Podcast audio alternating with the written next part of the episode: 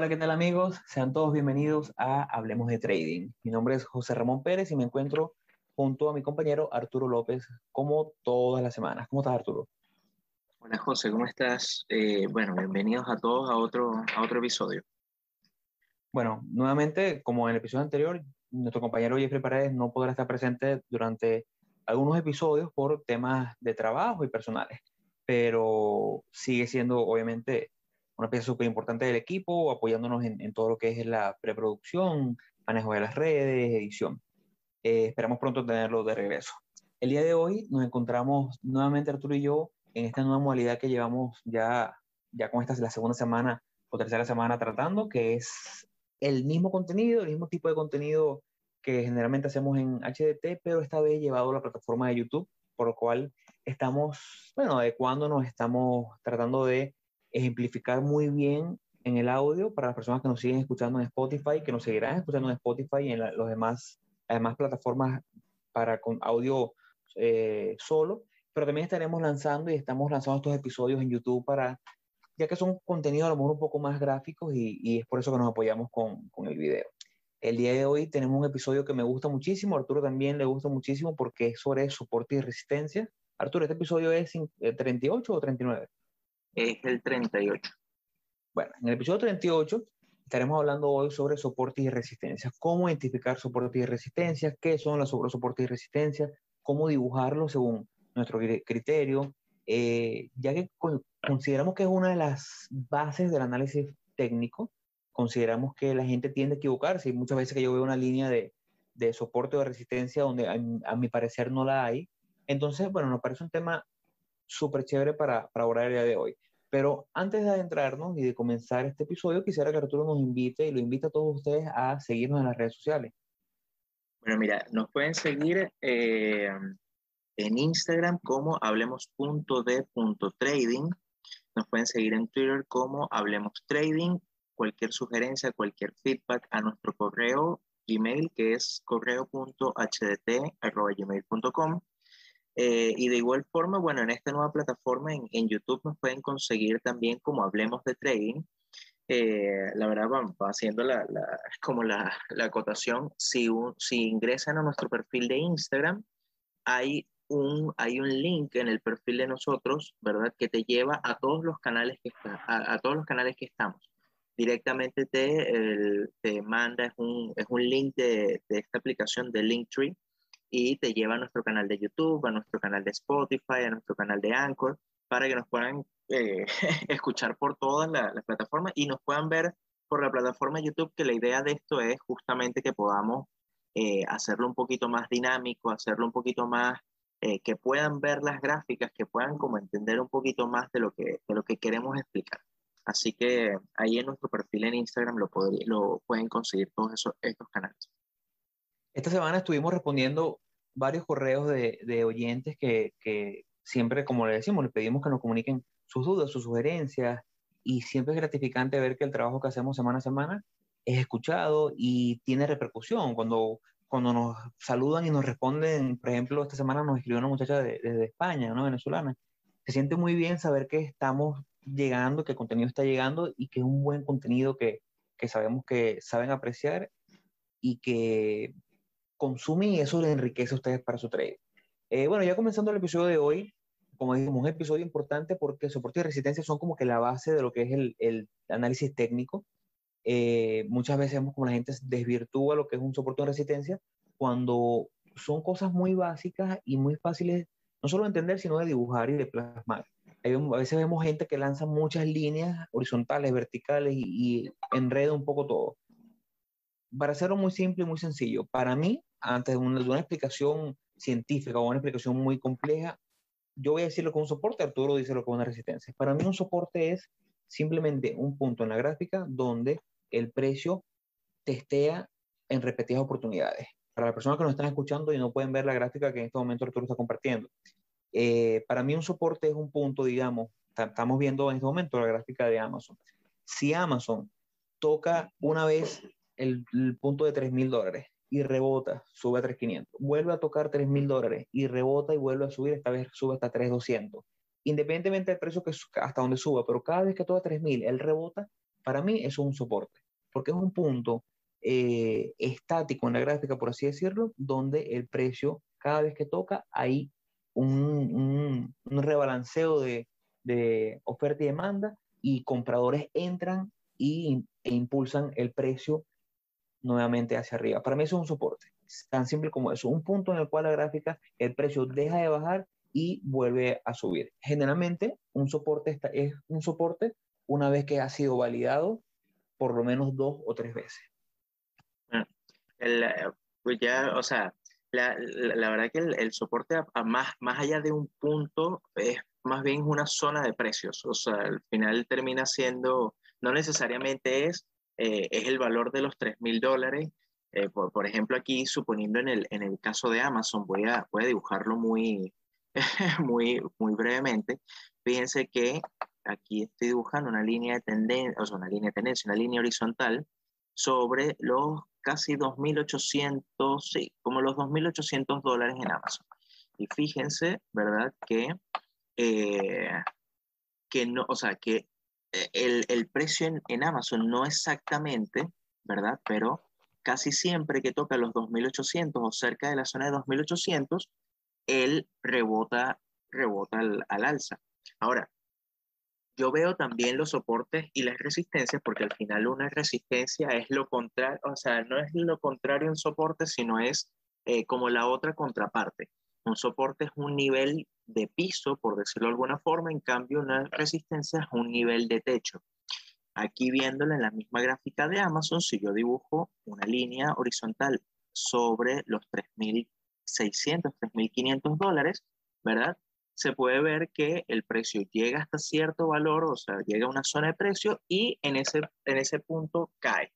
Ahora, eh, uno puede ver los soportes y las resistencias eh, como una zona de interés donde hay como una pelea entre compradores, o sea, hay una fuerte pelea entre compradores y vendedores y ocurre como un, un cambio en la tendencia del, del, del precio. El precio viene cayendo, ¿verdad? Entonces, llega a una zona de precio que es de interés, o sea, si estamos hablando de un soporte, ¿verdad? El precio está cayendo, va acercándose a la zona de soporte, ¿verdad? Y en ese momento hay compradores que les llama mucho la atención o que van a frenar la caída del precio, ¿verdad? Y automáticamente empiezan a comprar y el precio detiene su caída y, lo que hace es comenzar a subir el precio.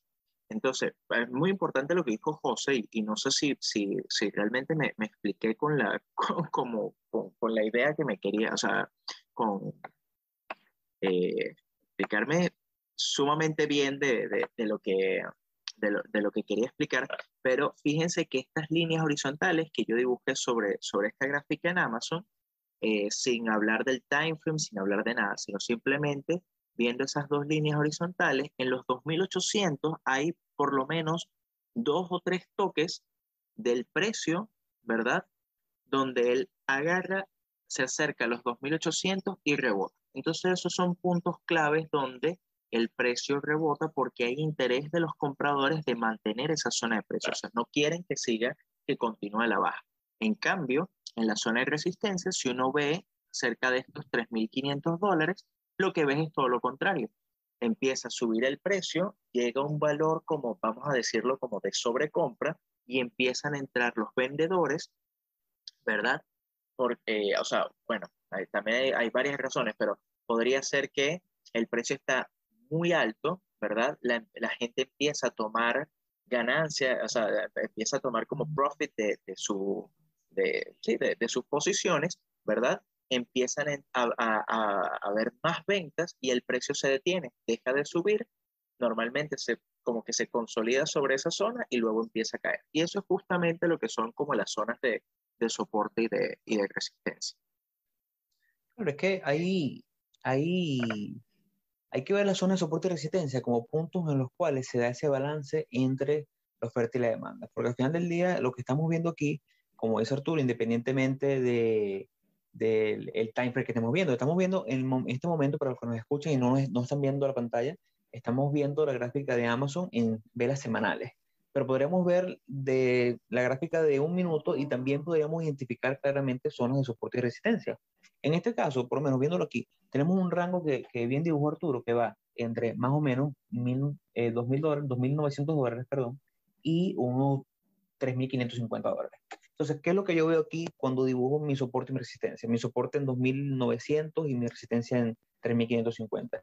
Que aquí está el equilibrio de la oferta y la demanda. Hay personas que no están dispuestas a vender su, su acción nada menos de 3.900 y hay personas que consideran que en, 3, en 2.900, perdón, ahí es un buen punto para comprarla y es donde la gente que estaba vendiendo la vende, esta gente la compra y hay gente que no está dispuesta a pagar más de 3.560, 3.550 por la acción y simplemente en ese punto la venden. Entonces ahí vemos ese equilibrio. Esta, esto lo podríamos ver en cualquier gráfica porque esos equilibrios se dan en cualquier punto. Por ejemplo, eh, aquí un poquito antes de, de, de lo que es la formación actual, la formación actual que estamos viendo, lo que va de pasado mediados del año 2020 hasta mediados de este año, eh, cuando nos vamos a la gráfica del año 2019, podemos ver cómo hay también una, una zona de, de resistencia en el área de los 2000, 1900. Pero entonces aquí es donde yo quiero llegar. Vemos lo que es una definición práctica, una definición, definición teórica de qué es un soporte con una resistencia. En la, la, teoría, bueno, una zona de resistencia es un punto que ha sido tocado y testeado varias veces y el precio se devuelve, funciona como un techo. Pero cuando nos vamos a la práctica, es como decía Arturo, no necesariamente es una línea, puede ser una zona. Y aquí vemos cómo en el año 2019 y parte de lo que fue 2020, el precio estuvo, eh, hubo una resistencia que se formó en Amazon entre 2.005 dólares y un poquito como 2.045, 2.050 dólares. Entonces, no era solamente un punto, no era necesariamente un punto. Esto se lo decimos para que entiendan que el dibujo, y ahí es donde vamos al siguiente punto, cómo dibujar los soportes de resistencia un punto, un soporte, una resistencia, no necesariamente tiene que estar en, en, en un número redondo, no necesariamente en, en, el 2000, en el 2050. Puede ser una zona porque tú identificas, como estamos viendo en la pantalla, una zona donde hay relevancia, una zona donde hay volatilidad. En este caso, yo no dibujaría una resistencia solamente en un punto 2005, sino que dibujaría esa zona porque sé que en cualquier punto de ese rango que estoy dibujando hay volatilidad y hay tendencia a que el precio caiga nuevamente. Ahí yo dibujo mi resistencia. No sé si Arturo la, dibujaría de manera diferente, porque es válido. Cada quien ve algo de acuerdo a, a, su raciocinio un poco distinto. Es que eso, eso justamente era lo que, lo, que te iba a comentar. Muchos de estos de las zonas de, de, resistencia y de soporte se prestan mucho a la interpretación de quien esté viendo la gráfica, porque es perfectamente válida la, la, zona que tú dibujaste acá, pero también uno podría dibujarla, ¿verdad? Que yo sé que es un tema de un poquito más adelante del podcast, pero dibujándola entre esta zona. Si, o sea, esta zona sería entre los 2.055 y los 2.000 dólares. Vamos a colocarlo un poco más abajo, entre, entre eso y los, dos, entre los 2.050 y los 2.000 dólares. Como, eh, como colocando como las zonas máximas a las que alcanzó el precio en esta, en esta, eh, o sea, en, en, este tiempo.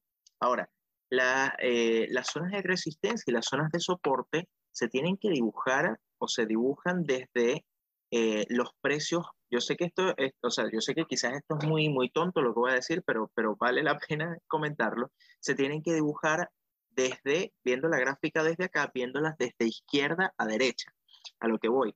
Uno empieza a dibujar una zona que puede ser una posible resistencia, suponiendo este mismo caso que estamos dibujando acá, tú dices, bueno, el precio en este caso, lo voy a borrar y voy a dibujarlo nuevamente para, para que se entienda bien. Eh, eh, eh, ya, imagínense que la gráfica solamente hemos visto hasta este punto, ¿verdad? No sabemos la información que hay de aquí hacia adelante. Estamos hablando del 2018. Entonces, el precio llegó hasta esta zona, llegó hasta este punto y empezó a caer.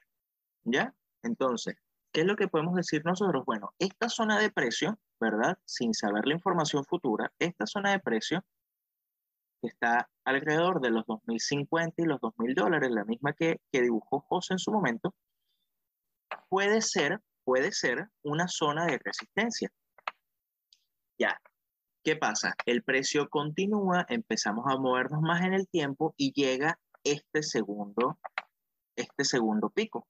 Cuando llegas a este segundo pico, tú dices, bueno, mira, ¿qué fue lo que hizo el precio? El precio volvió a llegar a la zona que habíamos visto anteriormente y la volvió, y, o sea, y volvió a caer nuevamente el precio. Entonces, ah, ya, ¿qué es lo que sucede? Bueno, esta zona, ¿verdad? Hasta acá es una zona de resistencia. En dos oportunidades el precio ha querido superar esa zona de precios y no ha podido lograr eh, vencerla. Entonces, eh, una resistencia, yo sinceramente las zonas de resistencia y de soporte a mí me gustan tenerlas, eh, o sea, que tengas por lo menos unos dos o tres puntos de confirmación, de forma tal de que se valide mucho más la zona, que, o sea, que, que, tengas más puntos de rebote de forma tal de que el, ah, ¿cómo se llama? De que la, de, que, de que la zona sea como más fuerte.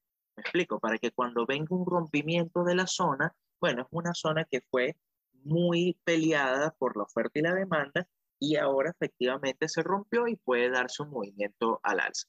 Esto funciona igual, exactamente igual, tanto para los soportes como para las resistencias. Eh, acá porque, claro, nosotros estamos viendo a Amazon, Amazon en este caso en tendencia, en, en este time frame semanal, la tendencia de Amazon es una tendencia claramente alcista, aunque el último año se ha mantenido bastante lateralizada, pero fíjense el mismo, el mismo, el mismo caso que estamos viendo en este último año. Si uno dibuja, ya para, para, para colocar como una zona de precio, y de aquí ya viene la importancia de las zonas de resistencia y de soporte. Porque cuando uno tiene una zona, una, o sea, es muy importante tener claras cuáles son las zonas de soporte y de resistencia, porque eh, te va a permitir plantearte targets, te va a permitir plantearte cierta cantidad de, o sea, cierta, cierta cantidad de cosas para tus operaciones. Por ejemplo, en esta, en, esta, en esta lateralidad que acabo de dibujar en Amazon, que está o sea, una lateralidad que tiene un año, como dijo José, desde mediados de julio hasta, eh, hasta el presente, hasta, hasta ahorita, eh, donde vemos que claramente tiene este techo que no termina de romper y tiene este piso que no termina de romper, que son zonas de soporte y son zonas de, es una zona de soporte y una zona de resistencia clara. Entonces, ¿qué es lo que pasa?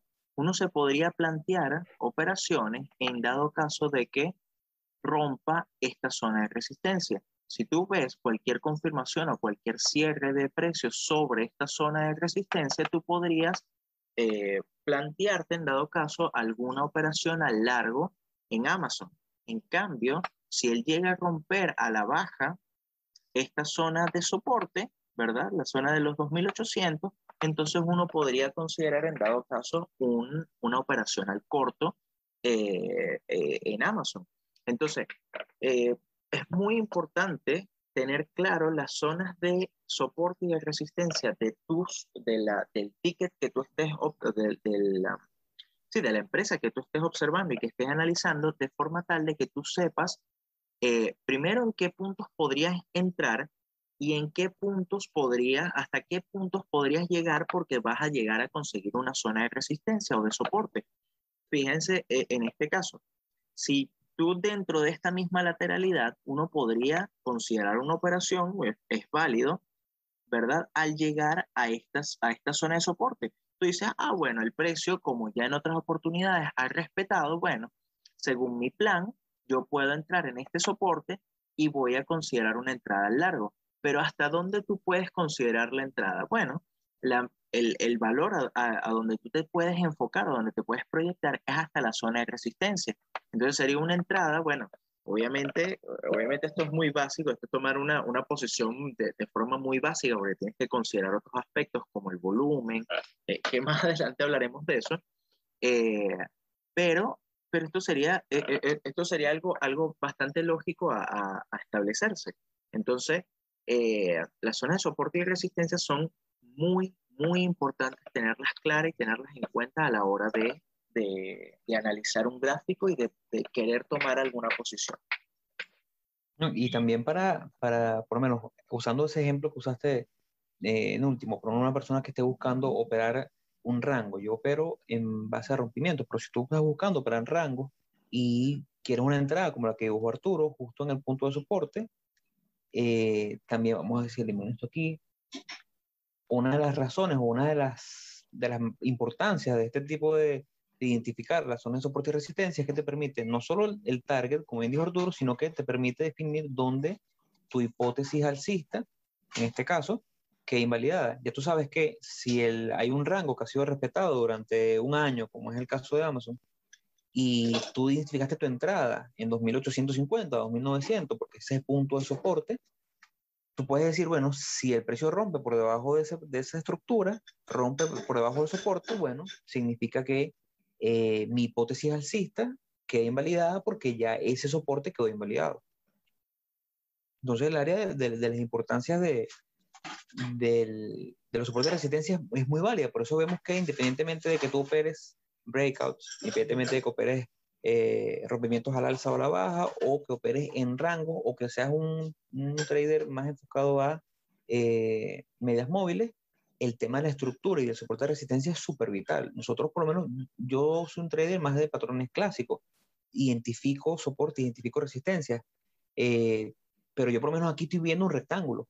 Para las personas que están viendo, estamos viendo una consolidación de Amazon que tiene un año, lo cual le da peso al, patrón, donde ha venido presentando un rectángulo porque tiene un tope en 3.500, eh, redondeando, y una base en, en 2.800, 2.900. Entonces, esa formación ya mi patrón está siendo identificado por un, un soporte, una resistencia. Ahí vemos la importancia. Para el que opera patrones es súper importante porque necesitas identificar eh, soportes, resistencias, líneas de tendencia que funcionen de cierta forma, que eso haremos otro episodio, líneas de tendencia que formen eh, tu patrón, porque no solamente son resistencias eh, o, soportes, o soportes horizontales, también los hay en formas de, de líneas de tendencia, con ángulos, etcétera pero la importancia está ahí. Por eso es que vemos día a día muchos tipos de traders que operan diferentes mercados, diferentes activos, pero todos deben identificar bien esto. Entonces, hay un puntico que, que yo quería tocar y era el de, esta parte de cómo dibujarlos.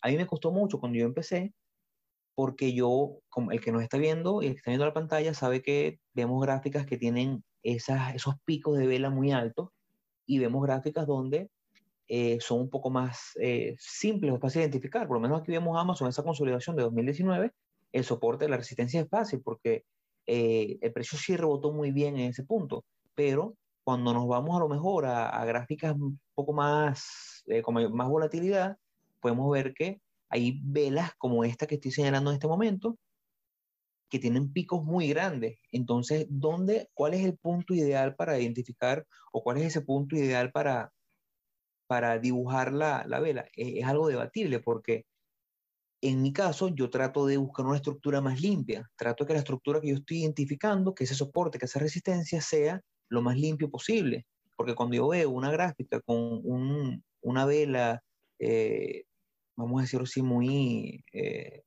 mucha volatilidad, con un pico muy alto, un pico muy bajo, inmediatamente para mí es una, una alerta. Cuando, mientras más limpio, mejor pero hay personas que simplemente toman, por ejemplo, vamos a hacer, vamos usando ahora la gráfica diaria. Ya, perdón, que, perdón que te interrumpa, pero, pero, o sea, está muy bueno, o sea, la, idea que tengo ahorita en la cabeza está muy buena decirla en estos momentos. fíjate, La, fíjate la diferencia, ¿verdad? Entre ver, porque ahorita pasaste a, al gráfico en velas diarias. Ahora, estamos viendo la misma lateralidad de Amazon, pero lo estamos viendo en un time frame como más eh, o sea, nos estamos yendo más adentro al, al, a las velas. Entonces, fíjate que ya el patrón se ve igual lateral, la lateralidad, pero trata de, porfa, de, de, de hacerle como un zoom out para que se vea toda la, la, estructura. Eh, bueno, también lo podría, lo, lo, pude haber hecho yo, pero ya, pero fíjense que el movimiento, independientemente de que está en esa lateralidad, no se ve tan bien o no se ve tan limpio, como dice José, como se ven velas semanales. Entonces, eh, yo creo que es muy difícil también para, para, eh, pues, para todo el mundo empezando, inclusive muchas veces hay, hay, veces que el movimiento es, no es, es, que es que es muy errático, es como muy volátil el movimiento y es muy difícil precisar o interpretar de buena forma las zonas de soporte y resistencia. Pero ¿qué es algo muy bueno y que me ha servido mucho a mí? Bueno, velo en el time frame superior si tú, porque nosotros estamos, aquí, nosotros estamos aquí hablando de velas diarias y de velas semanales porque nosotros nos enfocamos mucho en, en swing trading. Pero si tú, eh, bueno, igual, igual es importante aunque hagas day trading que lo veas en los planos generales porque vas a ver el movimiento general de la acción. Pero cuando tú vas a, haces day trading o haces operaciones a más corto plazo, el, el tema está en que eh, si tú te vas a velas de 5 minutos, puedes ver un movimiento que quizás no tenga ningún sentido, pero cuando te vas a velas de 15 minutos, tiene un poco más de sentido, te vas a velas de una hora y tiene aún más sentido y puedes ver, eh, o sea, ves cosas que no, que no se pueden ver tan a detalle como cuando, cuando, cuando te metes a un time frame inferior. Yo me, me acuerdo de una, de una referencia que hizo un, eh, un, este Michael Lamotte que, que, que, lo sigo hace mucho tiempo, que él hablaba de, de que había que ver el, el, trading como un bosque. Entonces tú decías, bueno, mira, eh, las velas semanales y las velas mensuales son el bosque completo. Si tú te vas a velas diarias, estás viendo un árbol. Si te vas a velas de una hora o de dos horas, estás viendo son las ramas.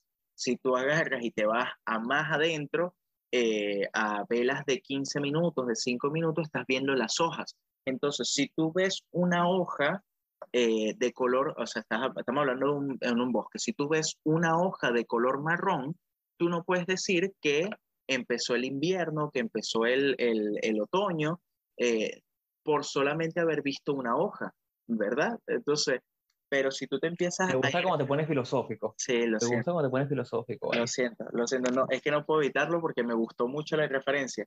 Y él dice, bueno, si tú te vas más atrás, entonces empiezas a ver el árbol. Ah, bueno, el árbol, algunas hojas se ven marrones, no todas, pero te vas al bosque, el bosque, bueno, solamente hay un árbol que tiene las, eh, las hojas marrones. Bueno, el, el, no, no, es, no es que empezó el otoño porque viste una sola hoja, espera el plano general o lo que está haciendo la acción en el plano general del, de... Ya. Y, y lo segundo totalmente, me, parece muy lógico. Si vemos el que ve la pantalla ahorita, estamos viendo cómo Amazon hace un mes estaba en, en 3.600 dólares y hoy está en 3.200. El que ve la gráfica así, de esta forma, eh, está viendo una tendencia bajista, está viendo que el precio está a la baja, pero es, esa analogía de, de nuestro amigo filósofo Arturo, si estás viendo la hoja de un color, no puedes pensar que todo el bosque es igual. Si nos vamos a la semanal, que es la que generalmente usamos al, al comienzo de nuestro análisis siempre, vemos cómo Amazon sigue estando en una buena tendencia alcista.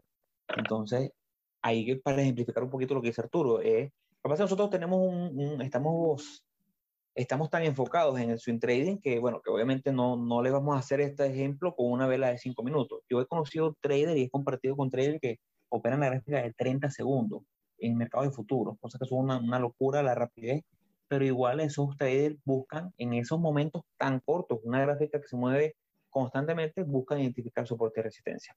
Entonces ahora, ya para ir cerrando, tratamos siempre de que esto, bueno, o de que desde que estamos aquí, estamos tratando de que en YouTube los episodios sean un poco más concisos, que siempre nos cuesta bastante, porque como verán, nos motiva muchísimo, nos gusta mucho el trading y, y vamos a pasar horas hablando de esto antes de comenzar a grabar ya teníamos una hora hablando de trading.